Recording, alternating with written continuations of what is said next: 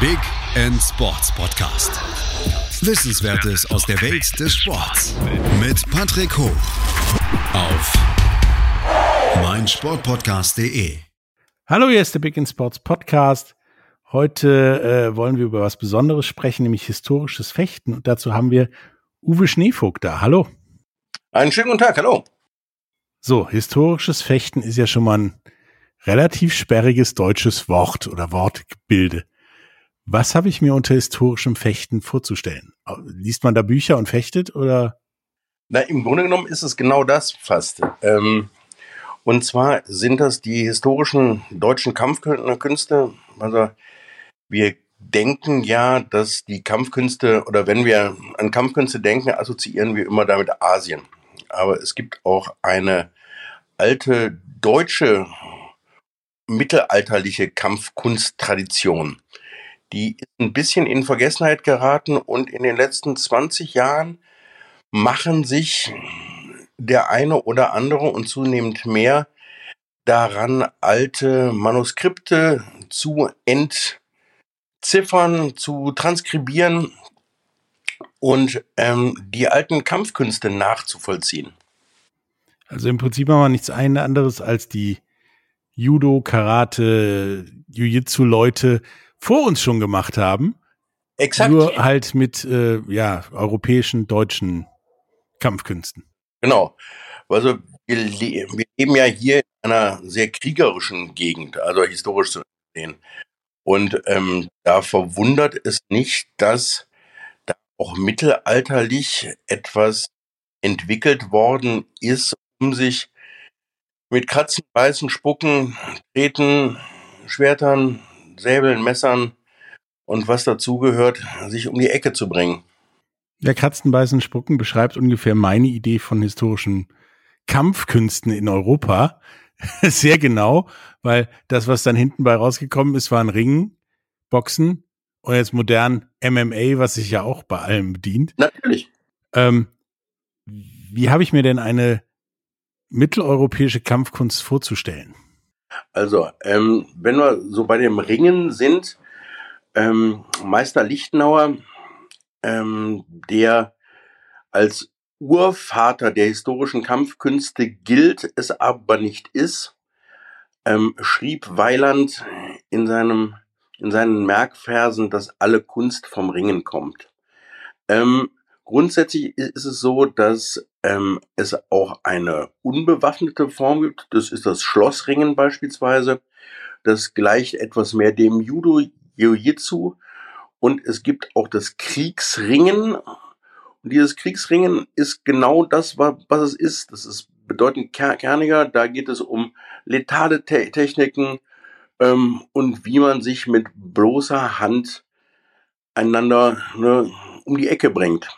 Also das ist dann so, dass das Ringen aus dem Actionfilm, wo am Ende einem das Genick gebrochen wird, so ungefähr. Sozusagen. Und das ist im Grunde genommen ähm, beschreibt es genau dieselben Sachen wie die asiatischen Kampfkünste, äh, was aber auch nicht wirklich ver, ne, ne, verwundert, weil der Asiate wie auch der Europäer hat nämlich nur einen Kopf, zwei Arme und zwei Beine. Ne, und so die Möglichkeiten, diese als Waffen einzusetzen, sind einfach begrenzt. Das, das ist richtig. Also viel mehr als äh, zwei Köpfe, äh, nee, ein Kopf, zwei Arme, zwei Beine kann man nicht mehr brechen. Dann ist das Ding sowieso gegessen, würde ich sagen. Genau. Und ähm, und ähm, so ist es auch nicht verwunderlich, dass es für ähnliche Problemstellungen auch ganz ähnliche Lösungen gibt. Die sind ähm, in den asiatischen Kampfkünsten etwas mehr ausfordernder formuliert und für uns besser verständlich, da wir eine durchgehende Tradition haben. Und so ähm, kommen wir auch zu einem der nicht geringen Pro Probleme der historischen Kampf Kampfkünste, dass wir halt keine durchgehende Tradition haben und die anhand von zum Teil durchaus kryptischen Merkversen ähm, nachvollziehen können. Die Sachen sind nicht be bebildert, es gibt kein, kein Lernvideo ne, und es gibt auch keinen alten Meister, der in durchgehender Tradition überlebt hat, die letzten 600, 700 Jahre. Ja, aber dass die damals etwas kryptisch geschrieben haben, ist ja nichts Neues. Nee, nee, ähm, eben. Und dann hat man den Leuten, anstatt nur zu ringen, auch irgendwann was Scharfes, sage ich mal, in die Hand gedrückt und dann sind wir genau. beim Fechten gelandet. Genau, genauso wie in den asiatischen Kampfkünsten gibt es dazu doch immer die be bewaffneten Formen. Das gibt es ja auch ähm, im, in, in den japanischen ne, Kampfkünsten, eigentlich im Grunde genommen allen, den, den chinesischen, ja, japanischen, philippinischen, weiß der, der, der Kuckuck was, gibt es ja auch die bewaffneten Formen und die gibt es in den historischen deutschen Kampfkünsten natürlich auch. Und die sind hier, da es mittelalterlich ist und hier die Waffenkunst sehr hoch geschrieben wurde, wurde, sind die mannigfaltig in sehr vielen Manuskripten ne, beschrieben und höchst spannend. So, wenn ich mir jetzt überlege, Fechten und Mittelalter, nur mal in Zusammenhang bringen. Da das ja im asiatischen Raum ist ja einer, der elegant mit einem Katana, einer komischen Rüstung durch die Gegend springt, fliegt, was weiß ich. In Europa denke ich dann immer an Typen im Schottenrock gefühlt, mit einem Zweihänder, wenn man nicht das Mittelalter mit Rüstung nimmt. Auf jeden Fall waren die Waffen was schwerer. Nein, das waren sie eben nicht. Also, ähm, das ist ja ein so ein Filmmyst, ne? so, dass ähm, die, die Schwerter schwer, die Rüstungen unbeweglich äh, sind. Das ist ja wirklich reine Fa Fantasie und das ist unserem ähm, schlechten unserem schlechten Geschichtsverständnis geschuldet. Ähm, die, die mittelalterlichen Schwer Schwerter sind wirklich sehr, sehr leicht und ähm, sehr, sehr nimble, sehr beweglich. Ähm, und das ist mitnichten so, wie ne, man das so bei Excalibur sieht, wo dann irgendwie ne, zwei Bulldozer auch auf, aufeinander zu stapfen und mit groß ausladenden Be ne, ne, Bewegungen ne, scheppernde Schwerter gegeneinander schlagen. Das ist kompletter Blöd, ne, ne, ne, Blödsinn. Ähm, es ist sehr viel mehr so, dass das europäische Schwert sehr viele Vorteile gegenüber dem ähm, japanischen bietet. So, dass das japanische so wahnsinnig toll ist, ist ja auch eher in das Reich der Legenden und Fabeln zu verorten, anstatt dass es der Tatsache entspricht.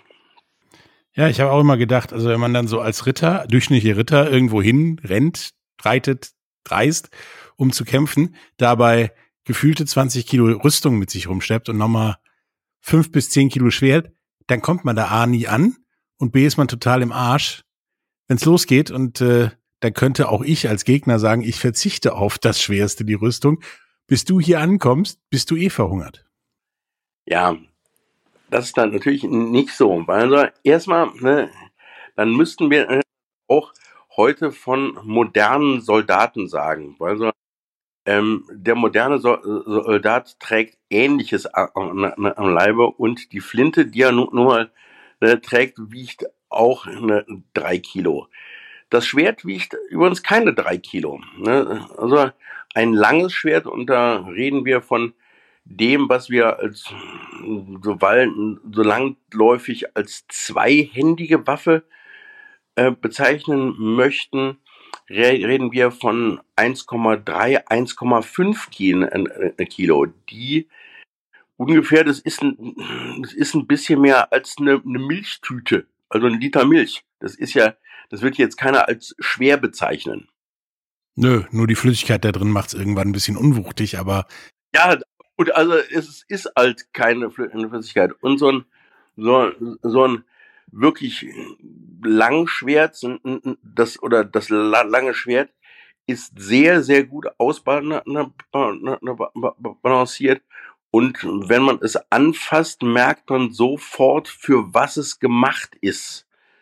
Ähm, das ist nämlich für einen schnellen Kampf gemacht ist. Und die die Rüstung, gut, sie wiegt halt 30 Kilo, aber da ist das Schwert auch nicht mehr die, die Waffe der Wahl, ne, sondern ganz eine, eine, eine andere Waffen sind dort in Rüstung ne, geführt worden. Also ist Highlander eher eine gute Geschichte, aber kompletter Blödsinn. Von vorne bis hinten kompletter Koi.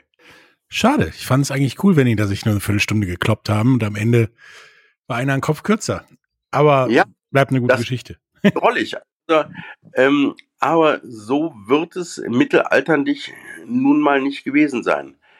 Ähm, vor allen Dingen ist das Schwert oder zumindest das lange Schwert, womit sich eine Vielzahl der ähm, Manuskripte beschäftigt, auch eher eine Waffe, die im Bloßfechten seine Anwendung fand. Bloßfechten beschreibt das, was es im wortwörtlichen Sinne ist. Das ist das Fechten ohne Rüstung. Ne? So, das lange Schwert ist so mehr die, die Wahl der Waffe für den täglichen Händel. So das, was man tagtäglich braucht. Fürs tägliche Scharmützel. Genau. So, ähm, ritterlich gesehen, geharnischt ist das Schwert vielmehr ein Symbol als die Waffe der geharnischten Ritter untereinander. Okay. Ähm, heißt also, es gab damals auch wirklich die Wahl zwischen dem Alltagsschwert und dem Schwert für die kriegerische Auseinandersetzung sozusagen. Natürlich, es gibt ja auch heute das Jagdgewehr und das Sturmgewehr. Also das ist richtig. Ne, ne, und so gab es so, so, sogar, das ist aber eine Bezeichnung, das Jagdschwert ne, und das Epée de Guerre, das Kriegsschwert.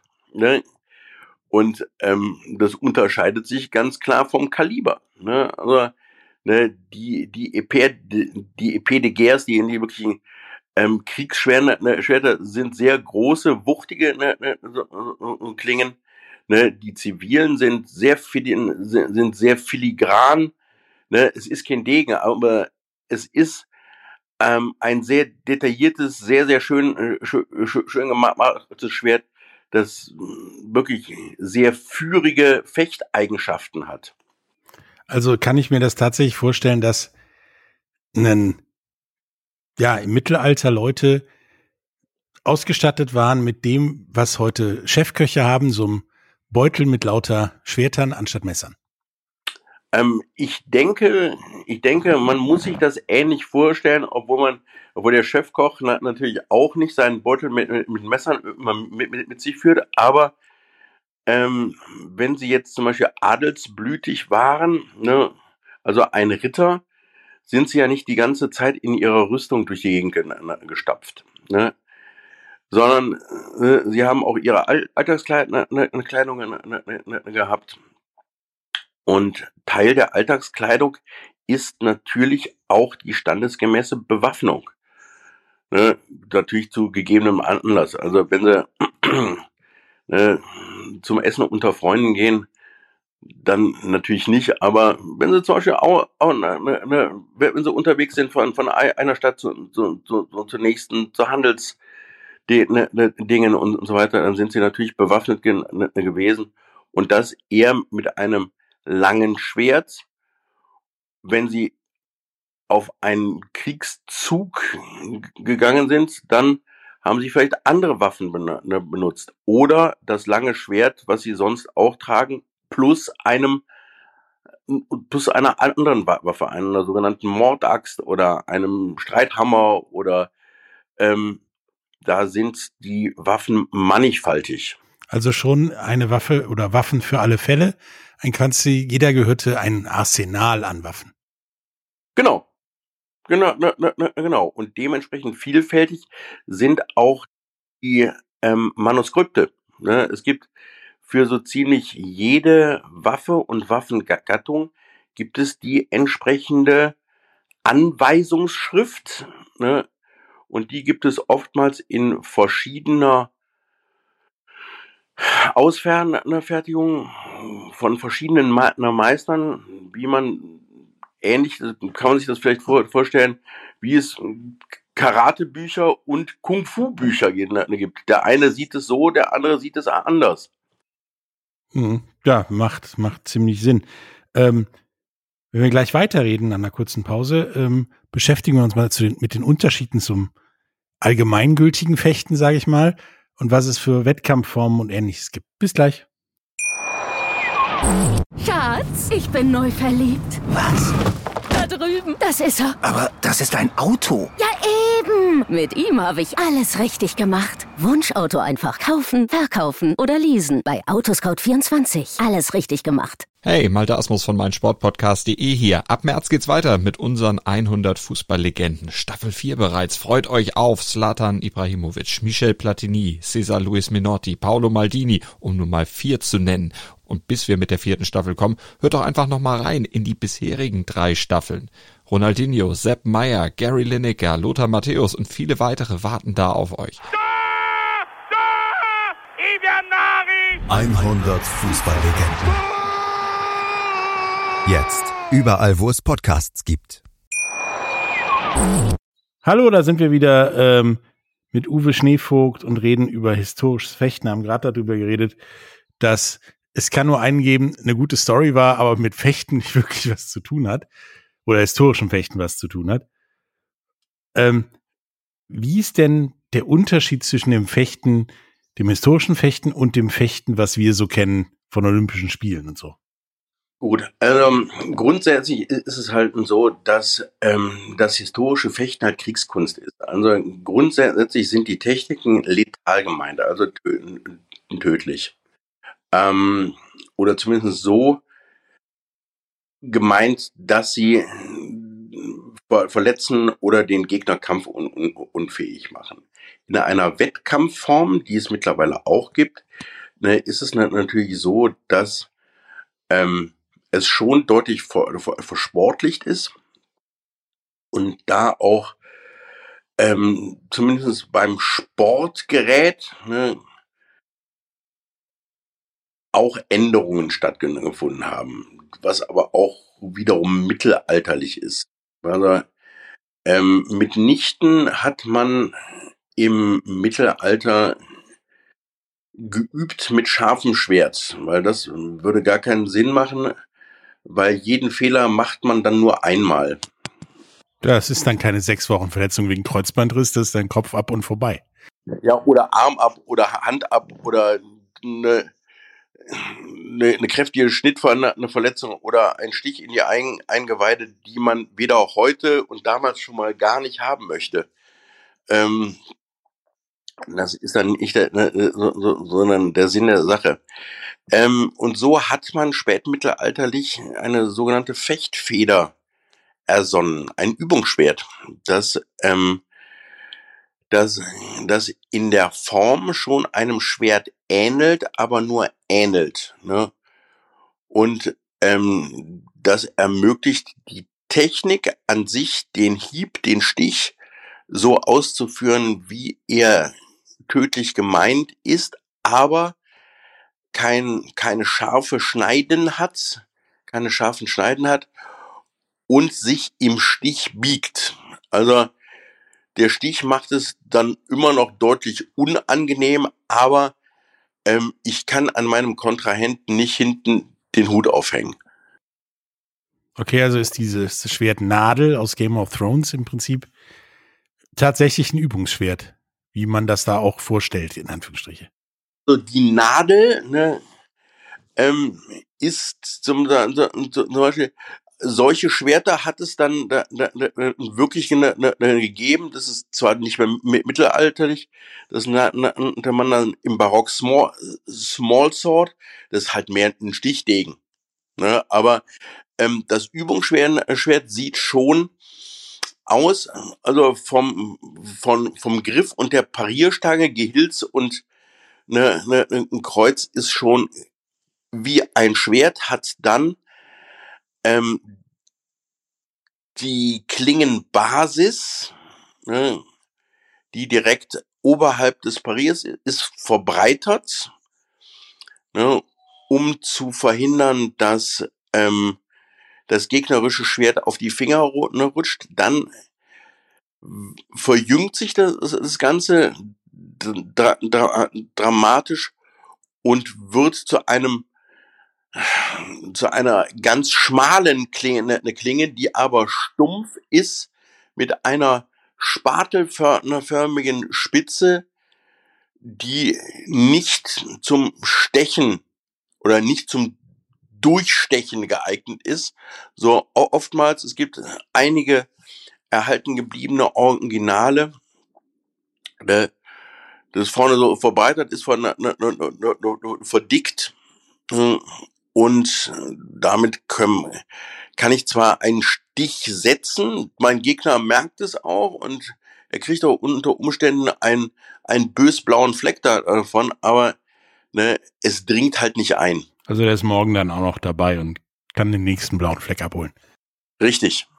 Ähm, wenn wir jetzt über Wettkämpfe sprechen, wie wir gerade ja schon mal erwähnt haben, wie sehen die denn heute aus? Also ich meine, heute wird keiner mehr mit einem schärferen Gegenstand aufeinander losgehen, sage ich mal. Na, jedenfalls niemand mit Verstand. Also auf jeden Fall, ähm, diese Wettkämpfe werden auch gefochten mit der Fechtfeder oder in manchen ähm, Wettkampfformen mit, mit einem ähm, Schwert, also das zu einem Übungsschwert, das aber in der Gestalt eher einem historischen Schwert gleicht, nur stumpf ist und wo die Spitze nicht so ausformuliert worden ist wie äh, bei den historischen Originalen und wo auf der Spitze selber ein Gummibland, ne, eine Gummispitze befestigt worden ist, die dann auch das Durchstechen verhindert. Aber es bleibt halt ein Schwert und somit auch gefährlich. Aber meistens werden Fechtfedern benutzt. Ne. Es gibt entsprechende Schutzausrüstung.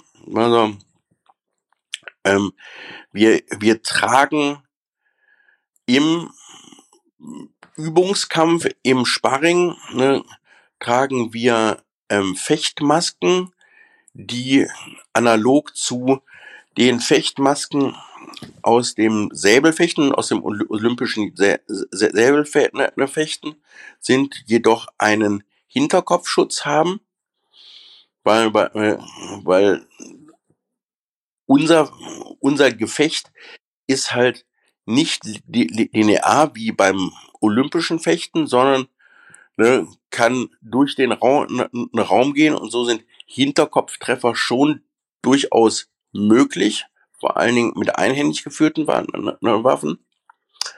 Ähm, man trägt eine Fechtjacke, ähnlich wie es auch die olympischen Fechter tun, nur mit einer stärkeren Polsterung und einer stärkeren Durchstichfestigkeit. Ähm, je nachdem ne, auch eine Fechthose, die auch ähnlich ist wie die bei den olympischen Fechtern, die aber auch eine gewisse Polsterung auftreten, äh, ein, ein Schienbeinschutz, ne, so, so, so, so, so, wer mag. Und manche Fechter noch zusätzliche Protektoren an Gelenken und so weiter, weil obwohl die Klinge der Fechtfeder ähm, stumpf ist, schlägt sie doch bei dem guten, gekonnten Fechter mit erheblicher Wucht ein. Weil wenn die Technik sauber und gekonnt ausgeführt worden ist, war sie ja gedacht, um naja, Teile des anderen abzutrennen. Ne, also Dann tut das, glaube ich, auch mit, mit Schaumstoff vorne drauf ein bisschen weh. Genau, oder genau, und ähm, ja, und diese, diese Protektoren ne, verhindern so schon Brüche etc. Ne, der Handschutz ist von ganz e-, e-, elementarer Wichtigkeit, weil die Hände natürlich beim Fechten sehr disponiert sind. Ja klar, also das, das ist ja beim normalen Fechten auch so, dass an die Hand nichts drankommen kann, sozusagen. Ähm. Genau. Gibt es denn da auch verschiedene Disziplinen oder kann theoretisch der Dolch gegen den Zweihänder antreten oder äh, nur Dolch gegen Dolch?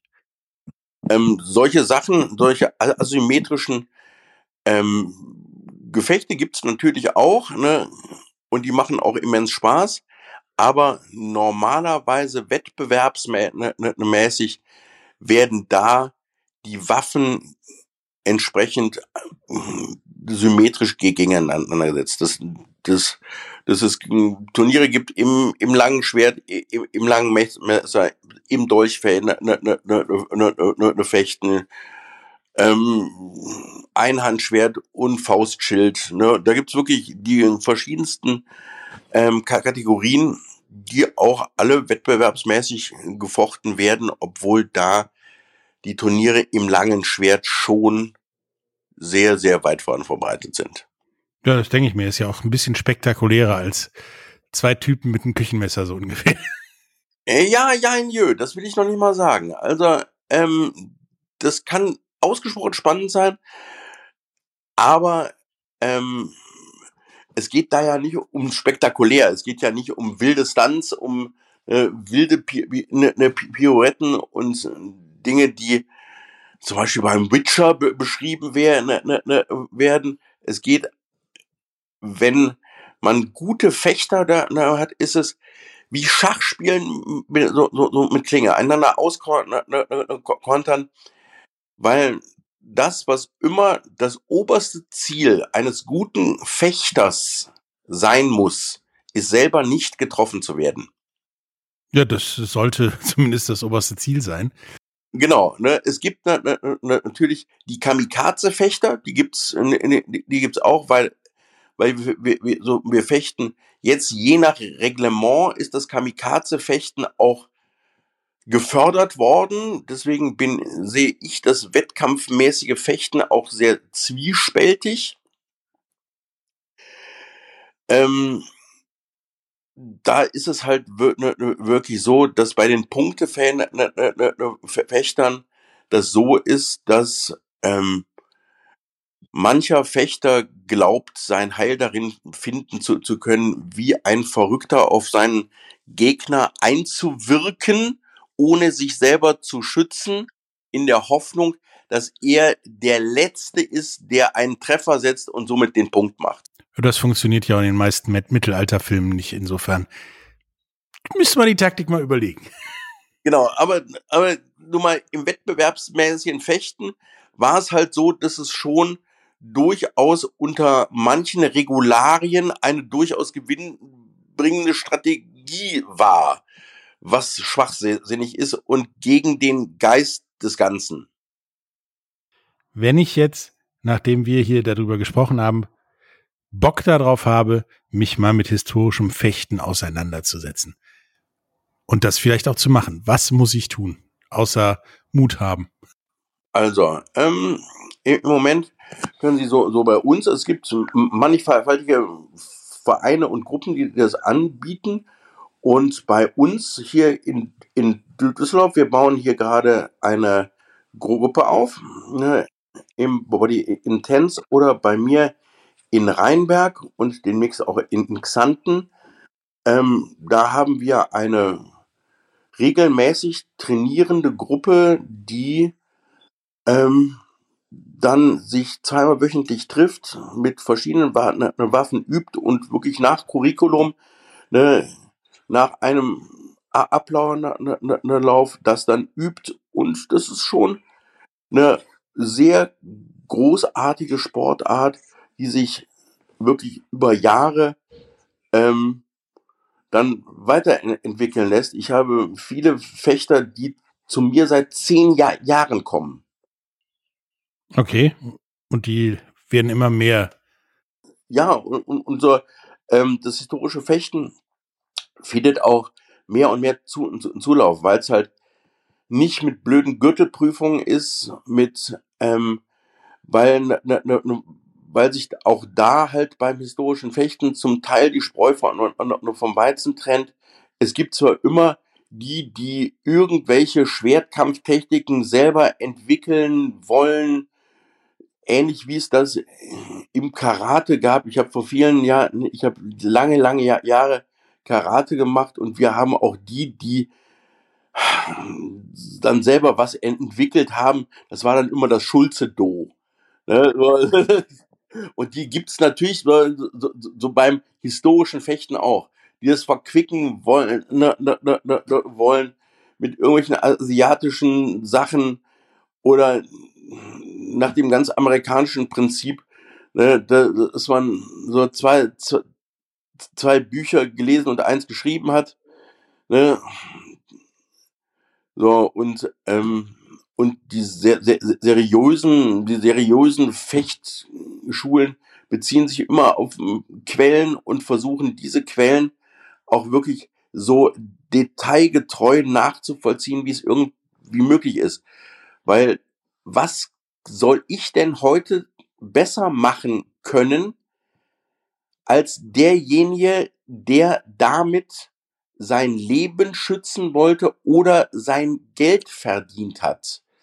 Weil Krieg war eine professionalisierte Sache, das Fechten war eine professionalisierte Sa Sache von Leuten, die tagtäglich damit umgehen mussten. Also das kann ich doch heute als ne, Uwe Schneevogt, ähm, der normalen Job hat, ich nun mal nicht, aber du als normaler Mensch, das kann ich ja nicht besser machen.